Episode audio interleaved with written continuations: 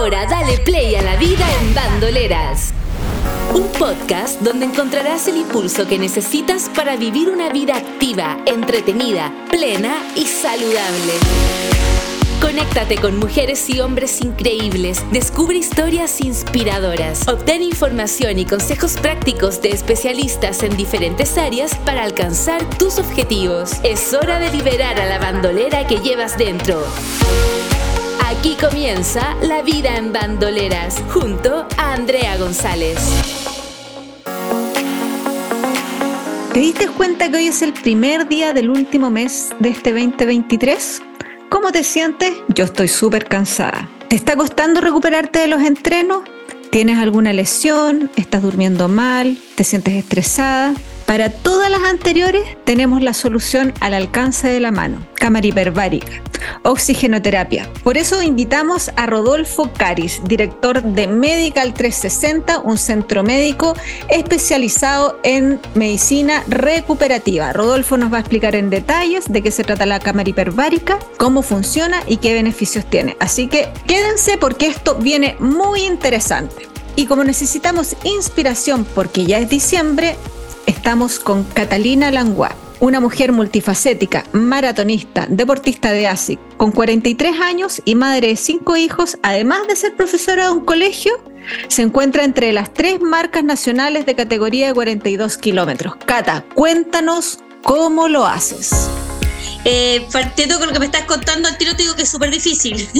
no hay recetas para esto y lograr el equilibrio pero como siempre he dicho el tiempo, eh, siempre se hace, uno ve de dónde lo saca. Así que el que tiene ganas eh, se puede lograr. Cata, ¿y cuándo empezaste a correr? Hace nueve años, eh, más o menos, cuando tuve a mi cuarto hijo, comencé a trotar, pero siempre fue como con la intención de hacer deporte. fumaba mucho, salía, eh, me acostaba tarde y obviamente después del cuarto hijo quedé con unos kilitos de más, así que lo tomé como con una, por algo de salud, simplemente. Y esto se transformó en algo más. ¿Y en qué minuto se transformó en algo más? ¿Cuándo, ¿cuándo empezaste a tener como eh, disciplina, ya empezar a tener una rutina?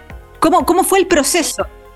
Bueno, igual yo soy un poco extrema en todo, entonces yo me inscribí, mi primera carrera fueron 42 kilómetros y en poco tiempo bajé un plan de internet, eh, lo trataba de correr, no quería estar en ningún equipo porque me parecían que eran odiosos esto de levantarse temprano, eh, todos juntos con la misma polera, no me gustaba y aproveché que mis dos hermanas y sus respectivos eh, maridos también eh, corrían. Entonces yo me quise meter en esto, pero todo lo hice yo misma, aprendiendo yo misma y obviamente fue un fracaso.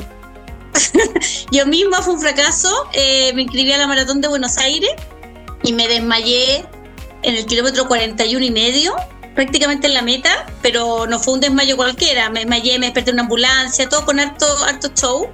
Y ahí me di cuenta que esto había que tomarlo en serio. Eh, me, metí con un entrenador, con un equipo que tanto no quería estar ahí, pero al final uno los ama y son los que motivan también para salir. Y así partió todo esto. ¿Cuánto tiempo entrenaste para la primera maratón en la que fue un fracaso? Cuatro, cinco meses, cuatro meses. Mira. Más o menos. Pero yo no hacía deporte, entonces. Pero mira, en verdad, no, no, yo creo que entrené, pero no conciencia para un 42, eh, 42K y tampoco tomé las medidas que se tienen que tomar, que ahora yo las entiendo. O sea, yo saqué todo por internet. Decía, todas, esas cosas que dicen, hágalo. Mm, hay muchas opiniones al respecto. Entonces fracasé. Es como también yo creo que hay que individualizar los planes.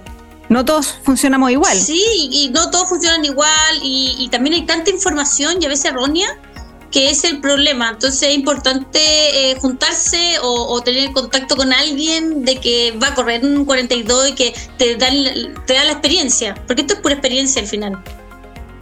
Prueba y error. Tú en este minuto estás dentro de las tres mejores marcas nacionales de 42, ¿no? Sí, este año quedé cuarta. El año pasado fue primera. Eh, mira, esto no, tampoco fue algo que yo estuviera buscando. Uno, o sea, después de mucho tiempo, nueve años, ya uno va, fui mejorando. Al final soy súper disciplinada. eh, tengo mucha constancia y obviamente empiezan a dar buenos resultados. No estaba buscándose estar dentro de las mejores nunca, o sea, yo partí corriendo sobre 35 años, 34 años, no, no, no buscaba eso, pero se dio. ¿Después de cuánto tiempo eh, llegaste a tener una buena maratón? Cuando hice mi segunda maratón, que no me desmayé, digamos, que fue la de Santiago, eh, ahí me di cuenta que, que bien, y ya la tercera ya había bajado las tres horas. Mira. Y después tuve otro hijo, el quinto, y ese tuve, eh, me encantó porque fue un, embarazo totalmente distinto. Eh, corrí hasta el final, eh, me inscribí en una maratón como tres meses después de tener al, quinto. Y, ahí me di cuenta que era muy disciplinada, que cuando se me metía a tener un objetivo lo iba a lograr, que era obstinada, que no me era tan difícil, no nunca he tenido lesiones. Eh, y eso también ayuda. Entonces ahí que ya, ahora sí vamos después del, quinto y ahora vamos en serio. Explícame un poco, cuéntanos cómo es tu día, cómo es tu semana con cinco hijos, entrenando, haciendo clases. ¿En qué minuto? Bueno, como el, tiempo yo dije que uno se lo hace, aquí empieza a ver eh, dónde lo saco. No, yo corro muy temprano, porque obviamente como mamá cuando era más chiquitito tenía este como sentimiento de culpa de que uno no podía eh, correr cuando llegaban los niños del colegio, entonces, porque ahí tenía que estar. O, entonces, ¿qué es lo que hice? Empecé a sacar tiempo de dormir. Mientras todos duermen, yo corro y hago deporte. Me levanto cuatro y media de la mañana, eh, entreno hasta las seis y media de la mañana. De ahí tengo que estar en mi casa a las seis y media eh, todos los niños afuera de la cama, rápido, cada uno hace su pieza, también hemos organizado. Esto es un, un training también familiar. Y eh, de ahí a las 7.10, 7 y cuarto estamos todos fuera de la casa. Repartir niños a colegio y entrar a trabajar. Qué locura. Pero tienes además la fortuna que tienes el apoyo, familia, porque si no sería imposible. mi marido también corre. En verdad yo partí corriendo por él, así que ahora no se puede quejar. Construye un monstruo. Pero yo partí por él y claro, ahora ya mis niños también lo entienden. Para él, ellos es súper normal que yo, eh, o sea, que yo los despierte y yo ya llevo dos horas levantada haciendo deporte. Tú en tu Instagram cuentas mucho de tu, como, de tus sensaciones dentro de las carreras. Eh, ¿Cuál ha sido la carrera más difícil que has tenido en este último tiempo? Mm, todo este año ha sido difícil. Eh, em, pero porque creo que me, ha pasado la cuenta el cansancio ese. Em, y no he tenido, no sé, la última maratón que fue hace como un mes, ha sido la única que no he mejorado en tiempo. Y eso también da cuenta de que tengo que cambiar quizás ciertas cosas, un nuevo proceso, pero también es madurez eh, no lo veo como fracaso tampoco, ni, ni nada algo terrible, porque entre más veces uno lo intente va a resultar lo que uno quiere y prefiero eso a no hacer nada. Así que soy una persona súper activa y seguir buscando las marcas que uno quiere, los objetivos que uno quiere, seguir trabajando, nada se acaba. También yo creo que es la edad, que uno ya nada lo encuentra tan terrible y el proceso es lo que uno disfruta, más que el tiempo final. Es que tú acabas de decir que partiste eh, motivada por tu marido. ¿Cuál fue como el mensaje que él te dio para que empezaras a correr? No, lo que pasa es que él era el deportista de la familia. él era el que subía cerro, eh, no sé si tanto corriendo, pero él que hacía deporte constantemente, yo nunca hice nada. Entonces me acuerdo que cuando cumplí 30, por ejemplo, me regaló un par de zapatillas y yo se las tiré. Sí, yo se las tiré, pero ¿qué? ¿Me quiere decir que estoy fuera de, de forma? ¿O tengo que no entender el mensaje? Eh, no lo podía entender y dije, nunca, jamás en mi closet va a haber ropa deportiva. O sea, esto no, no, no Y ahora el 98% de mi ropa es deportiva. Entonces es divertido. Tengo, no sé, los zapatos se acabaron, son solo zapatillas. Se acabaron, me acuerdo, no sé, uno tiene unas típicas chalitas de verano. Ya no tengo, porque como no tengo uña, no me puedo poner zapatos con chalita. Entonces se fueron, son solo zapatillas. Todo mi closet cambió. ¿Y, ¿Y tus hijos cómo participan en esto? Tengo una mujer que tiene 16, casi 17 años. Después tengo otro que tiene 15 años, hombre. Otro que tiene 12, 10 y 6. Obviamente para los más chicos, eh, como que no dimensionan esto y creen que es más la mejor de Chile. O sea, no, no, no está tan equivocado. Sí, pero todo es súper dimensionado porque, eh, no sé, siempre llega mi papá también corre maratones. No, no, no, no. Tu papá puede correr 21. Tu papá corre maratón porque maratón es 42. Entonces, como que tiene, no, mi mamá es como divertido. Y los grandes no, no, ya me acompañan. La mayor, ellos conmigo a maratones también una vez corrió 10K conmigo, la llevé engañada eh, hacer que me acompañara una corrida de 10 kilómetros de ASICS y terminó haciendo los 10K, me quería matar, odiar, eh, pero vivió como todo el proceso y después cuando terminó, porque en verdad fueron 10 kilómetros de tortura para ella, pero cuando terminó y cruzó la meta, ya, justo la parte le sacaron una foto que apareció como en Instagram en algo y no podía creerlo, era como un rockstar, me decía, esto es lo mejor que me ha pasado, una sensación increíble, decía, eso es lo que yo siento. Es que la sensación de cruzar la meta realmente es imposible que uno no, le impacte en emoción. Y cada vez que pasa uno la meta es, la misma sensación.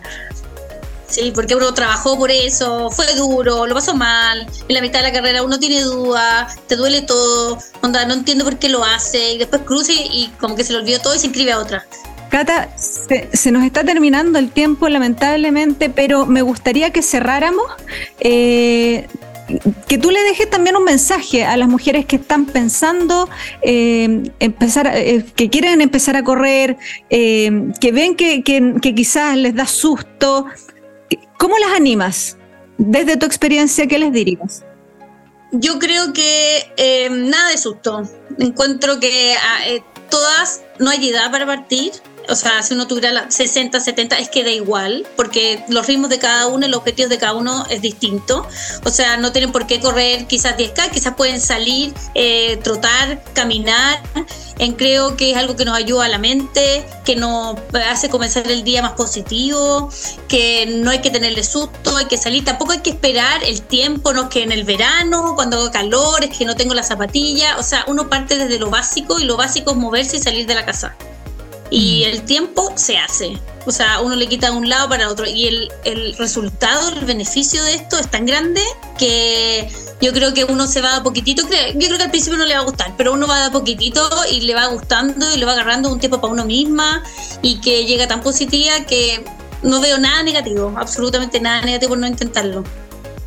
Entonces la invitación es, chicas, bandoleras, colóquense las zapatillas, anímense. Si les cuesta un poquito al principio, se van a dar cuenta que al final van a ser más felices. Yo siempre digo, soy mejor persona cuando entreno. Y además eh, eh, uno encuentra un grupo de amigas eh, que quizá mm, jamás hubiera hubiera llegado a ellas si no hubiera sido por el o por correr o por trotar. Yo encontré un grupo de amigas increíbles de distintas edades eh, yo quizá mi vida normal no hubiera llegado a ella si no hubiera sido por el trote, que nos une la misma pasión. Bueno, tenemos razones de sobra entonces para ponernos las zapatillas. Cata, te doy las gracias por habernos acompañado y bueno, vamos a estar atentos a tus próximos 42 para que nos cuentes tu experiencia. Muchas gracias. Ya, gracias. Gracias, que les vaya bien. La vida en bandoleras es un podcast presentado por ASICS. Celebra tu éxito grande o pequeño. ¿Sabías que celebrar tus logros, por más pequeños que sean, te ayuda a mantenerte motivada? Sé tu primera admiradora. Celebra cada paso y avanza hacia tus metas.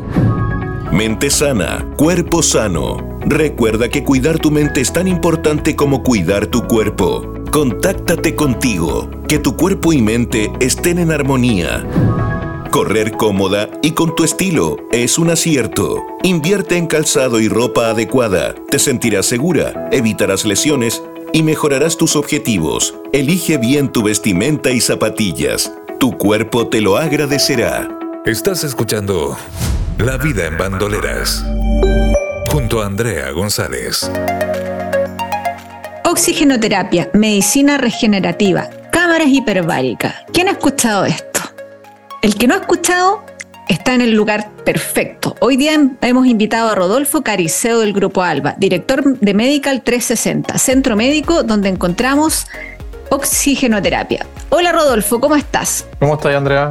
Bien, bien, qué bueno tenerte acá. Hoy día te invité para que nos expliques de qué se trata la oxigenoterapia. Ah, me parece perfecto. Oye, básicamente la oxigenoterapia tiene que ver con el aumento del oxígeno que tenemos en la sangre. En el fondo día nosotros tenemos la hemoglobina, que es la que transporta el oxígeno, y lo que buscamos con la oxigenoterapia es aumentar ese porcentaje de oxígeno de tal forma de que exista una mayor regeneración celular. Eso a grandes rasgos. Oye, pero entonces esto tiene, tiene como beneficios médicos, así como en, recuperaciones, porque bueno, yo, yo, yo, después les voy a contar, pero yo, yo ya he probado esto y doy fe que, que, funciona. Pero la gente en general como que no sabe lo que es la cámara hiperbárica, lo encuentra como distante. Hablemos un poco de, de qué es. O sea, claramente la gente lo encuentra distante, también lo encuentran que es un tratamiento caro pero la verdad que eh, es una terapia en la cual, si bien es cierto, no es única, pero es complementaria a varios tratamientos más. En el caso, como decís tú bien, del, tema médico, eh, hay mucho, el foco está en pacientes con, de tu, que hayan tenido algún traumatismo, en regeneración de cartílagos, en personas que, no sé por qué tienen diabetes, personas que han tenido infarto, ACV, infartos cerebrovasculares. Todo eso ayuda de tal forma que, que nosotros lo que se busca en el fondo con el oxígeno lo que hace es recuperar las células. Y en el fondo funciona a todo nivel del organismo, no solamente de algo específico, sino que va a potenciar mucho más donde tenemos la lesión. Si lo queremos llevar desde gráficamente y más fácil de entender es cuando tenemos alguna lesión o algún, algún ponte tú, corte, una quemadura, nosotros necesitamos regenerar la piel, regenerar los tejidos y a través del oxígeno lo que hacemos es no es, no es aumentar de, de, tal forma así como el doble que, mira, me demoro, no sé, 10 días, ahora me voy a demorar 5 días. Pero sí lo que hacemos, lo que hace la oxigenoterapia es ayudarte a la regeneración celular de los tejidos. Entonces todos los tejidos que tenemos dañados, a nivel completo, tanto neuronales, tanto de cartílago o fibras, se van a regenerar. Y eso hace que la gente tenga un, bienestar y un, y, una, y un despertar distinto. Te ayuda a tener más, más, energía durante el día, te ayuda a que tu cerebro esté más descomprimido, que estés más atento a, a las cosas, que, no sé, de tú muchos psicólogos lo están usando para sus pacientes con, con depresión o pacientes con adicciones, porque a través de la oxigenoterapia se logra bajar las ansiedades. Por lo tanto, eso te va ayudando a que todos los pacientes bajen sus niveles y evitamos también muchos fármacos. Es decir, que, no solo sirve para como cuando uno está lesionado o, o, tiene como una enfermedad marcada, así como fibromialgia, que, también he escuchado que funciona súper bien, pero si uno solo quisiera descansar, funciona perfecto. Funciona perfecto. Una hora dentro de la cámara son alrededor de tres horas de sueño. Por lo tanto, hay muchos pacientes que vienen solamente a descansar. Son pacientes sanos. ¿Cuánto, cuánto dura una, cada sesión? Cada sesión dura 60 minutos, donde vaya a estar respirando alrededor de 360 litros de oxígeno en una hora. Que en, condiciones normales uno respira no más de 30, 36 litros de oxígeno. Pero al presurizar la cámara, lo que hacemos es como si te lo pudiera graficar, es como una, botella de Coca-Cola batida cuando la abres, pero al revés. Cuando yo abro la botella de Coca-Cola, eh, sale toda, toda la Coca-Cola con mucha fuerza. Y aquí lo que se hace es agarrar todo eso que salió e ingresarlo a tu organismo. Mucha de la gente que nos escucha hace deporte. Hablemos un poco para qué nos podría servir la cámara hiperbárica en el caso de los deportistas. Bueno, en el caso de los deportistas es un, es un tratamiento muy importante, ¿eh? sobre todo en los deportistas de alto rendimiento. Y por una razón súper sencilla, tú cuando haces deporte y como tú que ponte tú así el, el running, gastáis mucho tejido muscular. Tu músculo se, se, se, se traumatiza porque está llevando tu cuerpo a un nivel distinto del común y corriente. Bueno, tus músculos deben recuperarse y para recuperarse necesitan oxígeno. De esa forma, al tener oxígeno, yo voy a recuperar lo perdido. Y tu músculo va a estar en condiciones de poder seguir funcionando. Entonces, todos los deportistas que tienen mucha carga, carga muscular, cargas de potencia, eh, cargas de, de peso, ponte tú, el músculo sufre mucho. Y a través de la cámara hiperbárica lo que hacemos es descomprimirlo, desinflamarlo y regenerarlo. Tú recién nombraste el tema de la fibromialgia la fibromialgia es una inflamación global del organismo y a través de la cámara hiperbárica logramos desinflamar el organismo. Entonces, por esa razón es tan importante para que el, organismo se regenere, las células se regeneren, tú no tienes que estar inflamada. Por lo tanto, a través de bajamos la inflamación con la oxigenoterapia y además aumentamos esa oxigenación en la sangre. Por eso que los deportistas y para los deportistas es tan importante la recuperación. Es decir, tendrías una mejor recuperación con la cámara hiperbárica. Mucho mejor recuperación y tu, mejor rendimiento. Y tu rendimiento va a ser. Tal vez no es que vaya a aumentar en tanto, se lo lleva a porcentaje, pero tu recuperación muscular va a ser mucho más rápida.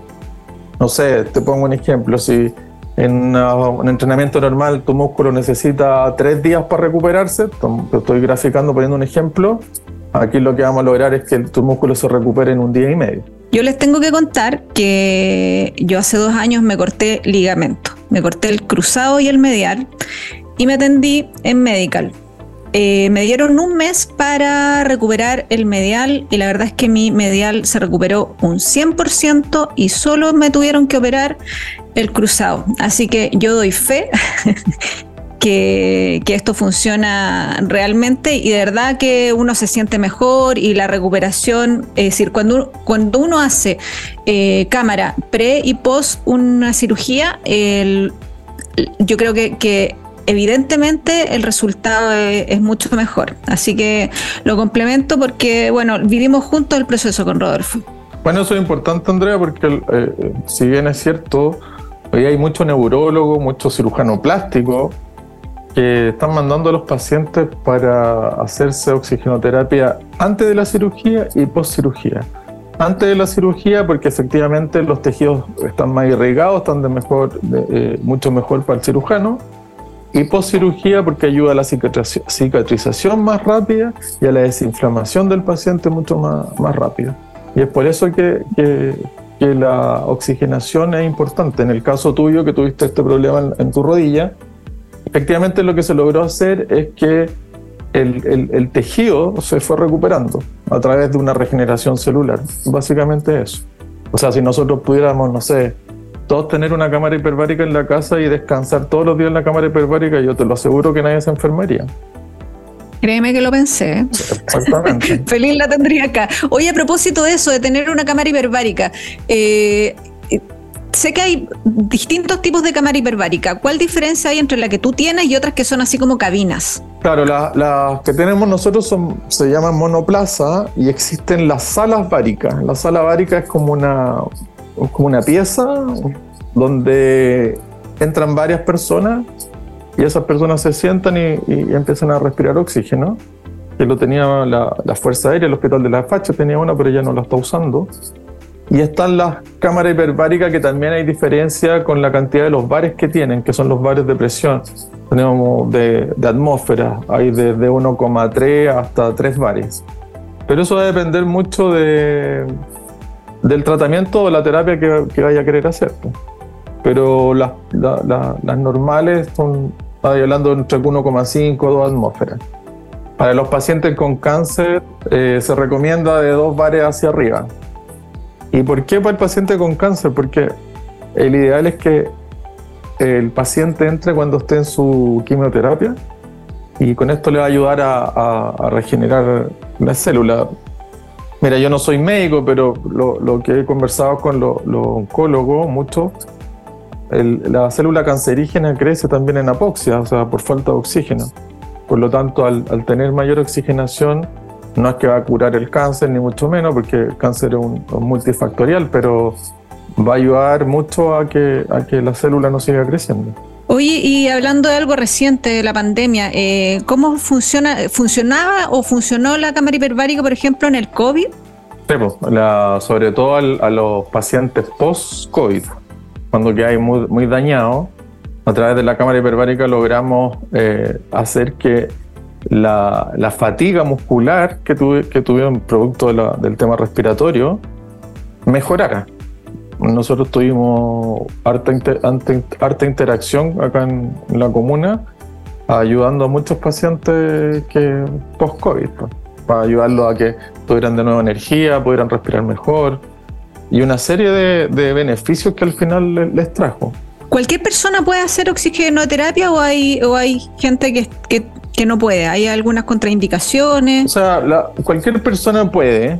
Nosotros tenemos niños desde, no sé, dos años que entran con su mamá en, la cámara, pero sí siempre es importante la, entrevista previa. La entrevista porque puedes tener alguna patología que no sea recomendable o una persona, ponte tú, que esté embarazada o una persona que esté partiendo con un tema de un cáncer, no, tampoco es recomendable a no ser que esté, esté indicado por su médico tratante. Eh, no, gente con claustrofobia no va a poder entrar, obviamente, independiente que tiene, tiene ventana y todo, pero la gente lo pasa mal.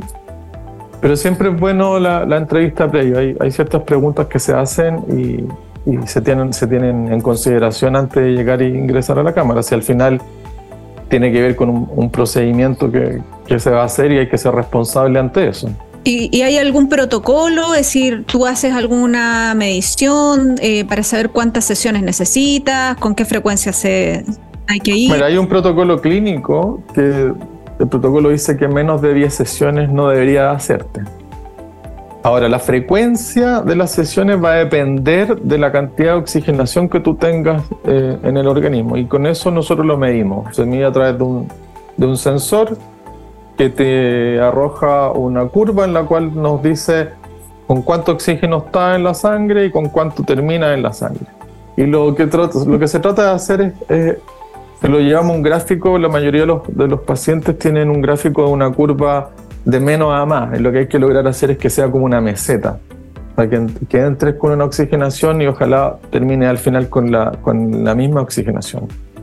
Yo te digo que hay, hay pacientes que entran, no sé, con un 30% de oxigenación y tú los notas y pueden salir con 50% de oxigenación. O sea, ni una persona tiene el 100% oxigenado, no existe pero deberían andar entre un 45 o 50% de oxigenación. Bueno, entonces si estamos cansados, si queremos tener mejor sueño, estresarnos menos. Yo me imagino que hasta para estar más bello sirve. Claro que sí, porque recuperáis el colágeno. Claro, así que todos a la cámara hiperbárica. Rodolfo, ¿dónde encontramos a Medical 60? Mira, Medical 360 está acá en la comuna de Las Condes, estamos en Apoquindo 6410, oficina 603. Oye, Andrea, y lo otro importante, nosotros tenemos una fundación y si bien es cierto, algunos tratamientos son costosos en la cámara hiperbárica, nosotros también podemos ayudarlos a todos a, que puedan acceder a, los tratamientos. Así que ahí logramos rebajar mucho los, costos. ¿Y ¿Redes sociales? Medical 360 Chile. Perfecto. En Instagram. Oye, ¿te tinca dejar algún descuento, algún beneficio para quienes escuchen La vida en bandoleras? Sí, por supuesto.